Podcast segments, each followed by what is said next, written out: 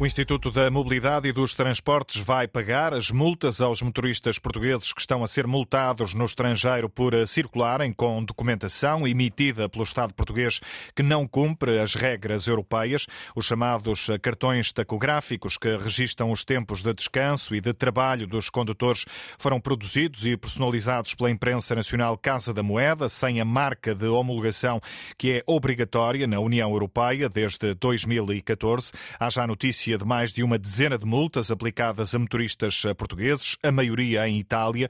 Ouvido pela Antena 1, João Jesus Caetano, o presidente do IMT, que esteve hoje reunido com as transportadoras, garante que o Instituto vai assumir o erro e pagar as multas em causa. Pouco mais de um mês, houve 14 casos, 11 deles em Itália e 3 em Espanha facto é um problema que nós acreditamos que está circunscrito neste momento. Acreditamos que a declaração pode ajudar a mitigar o risco de, dos motoristas serem autuados, que é sempre é muito desconfortável para os motoristas, obviamente, e o IMT e a Imprensa Nacional Casa da Moeda foram muito claras na reunião que assumirão os custos das, das multas, obviamente. Para tentar contornar esta falha nos cartões que registram os tempos de trabalho e de descanso dos motoristas, o Instituto da Mobilidade e dos Transportes vai passar uma declaração escrita a cada motorista que deve ser apresentada às autoridades. O presidente do IMT assume ainda assim que esta alternativa pode servir de pouco, já que não está prevista nos regulamentos europeus. Quanto aos novos cartões, só devem começar a ser produzidos dentro de dois meses. A partir de maio, a Imprensa Nacional de Casa Moeda começará a imprimir, a emitir os cartões tacográficos com a marca da homologação. E este processo demorará algum tempo para trocar todos os cartões que têm problema. Nós acreditamos que, com o apoio da Comissão Europeia e com a divulgação do plano junto à Comissão de Transportes, que, que este problema não cresça, não é?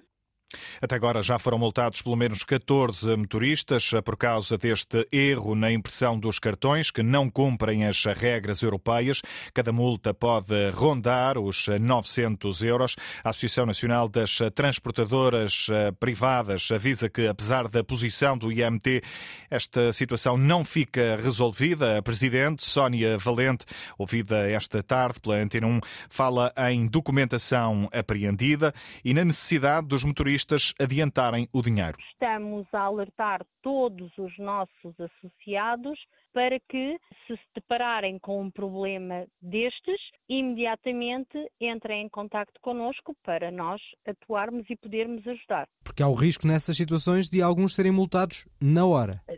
É, exatamente, exatamente. Isso é um risco que não conseguimos ainda controlar, não é? E a apreensão da documentação, correto? Para isso correto. Não, há, não há uma solução ainda evidente. Não, não, não mesmo. A Associação Nacional das eh, Transportadoras eh, Privadas, ouvida há pouco pelo jornalista da eh, Antena 1, João Turgal.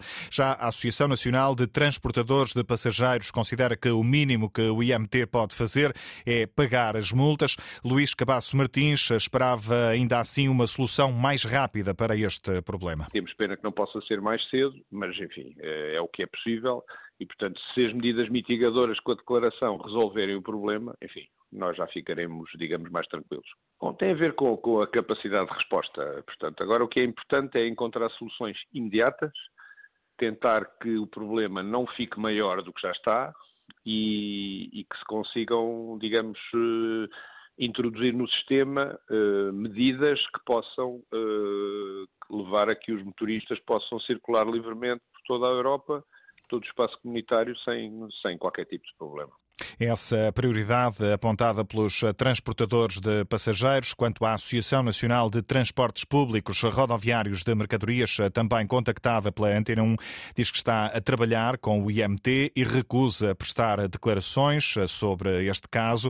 A Antena 1 já pediu também esclarecimentos ao Ministério das Infraestruturas na sequência deste tema que já levou o PCP a pedir para ouvir com urgência no Parlamento o presidente presidente do Instituto da Mobilidade e dos eh, Transportes.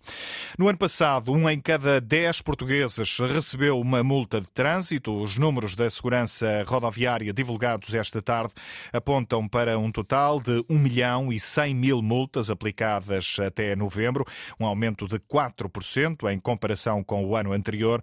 No topo das infrações, a Cláudia Godinho, estão a velocidade e o álcool. As multas por excesso de velocidade e por condução sob efeito do álcool foram as que mais subiram no ano passado. No total, foram registadas mais de 740 mil infrações por excesso de velocidade, quase mais 20%. Para este aumento contribuiu o novo sistema de radares de controle de velocidade instalado no ano passado.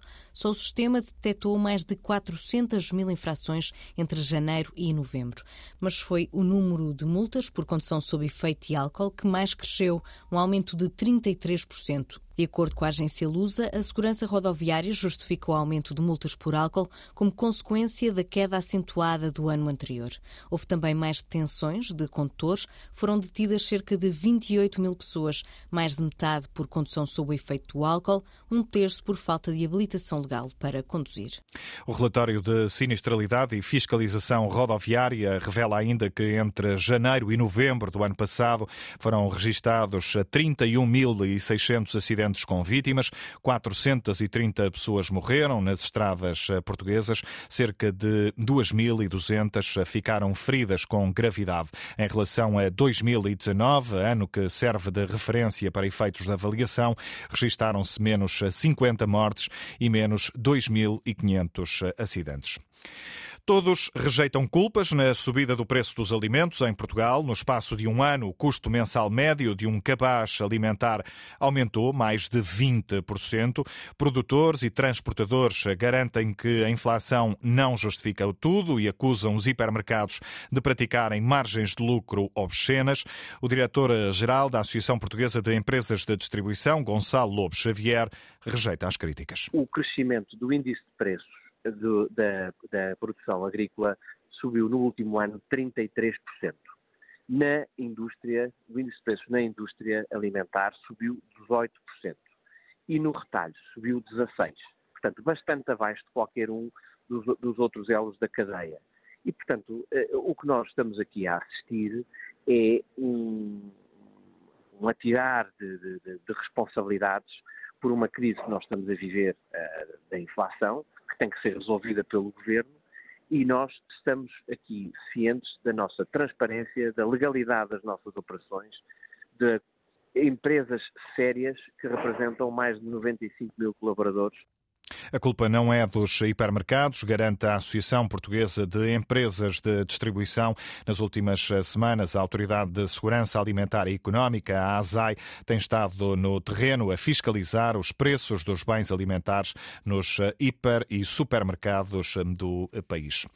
Chegam todos os dias. O Movimento Cidadão Diferente diz que continua a receber queixas de pessoas que não conseguem marcar uma junta médica para obter ou renovar o atestado de incapacidade multiuso um documento que dá acesso a prestações e benefícios fiscais. O coordenador do Movimento Cívico de Defesa das Pessoas com Deficiência, Miguel Azevedo, ouvido esta tarde pela Antena 1, dá conta de atrasos de anos. Estamos uh, com atrasos de dois anos, gente que tem as suas vidas em suspensas, temos outra, uma situação de tal forma grave que são quem tem os estados de incapacidade caducados de 2019 e 2020, uh, eh, neste momento uh, não houve prorrogação para essas duas datas, quer dizer que as pessoas estão sem certificação, vão ter problemas com a Segurança Social e com a Autoridade Tributária e não há uma solução à vista. Necessitamos da ação, conseguir aqui um sistema muito mais ágil da atribuição das incapacidades. Seria uma espécie de simplex para esta situação. Exatamente, para baixarmos de facto aqui as, as listas de espera.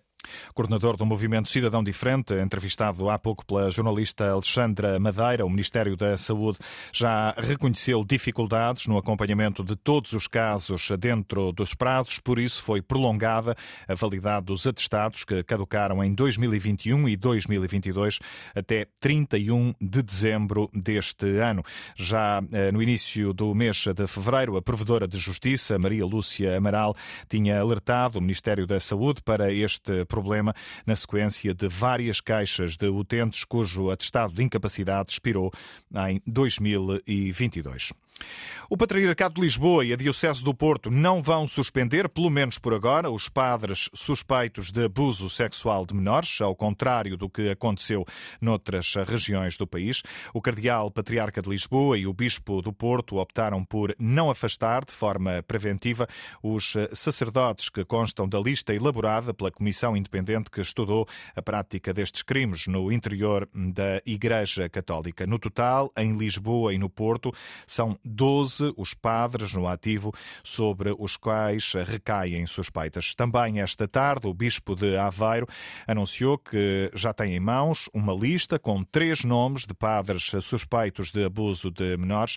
O Bispo de Aveiro explica, no entanto, que dois já morreram e outro viu o caso uh, investigado e arquivado pelo Ministério Público.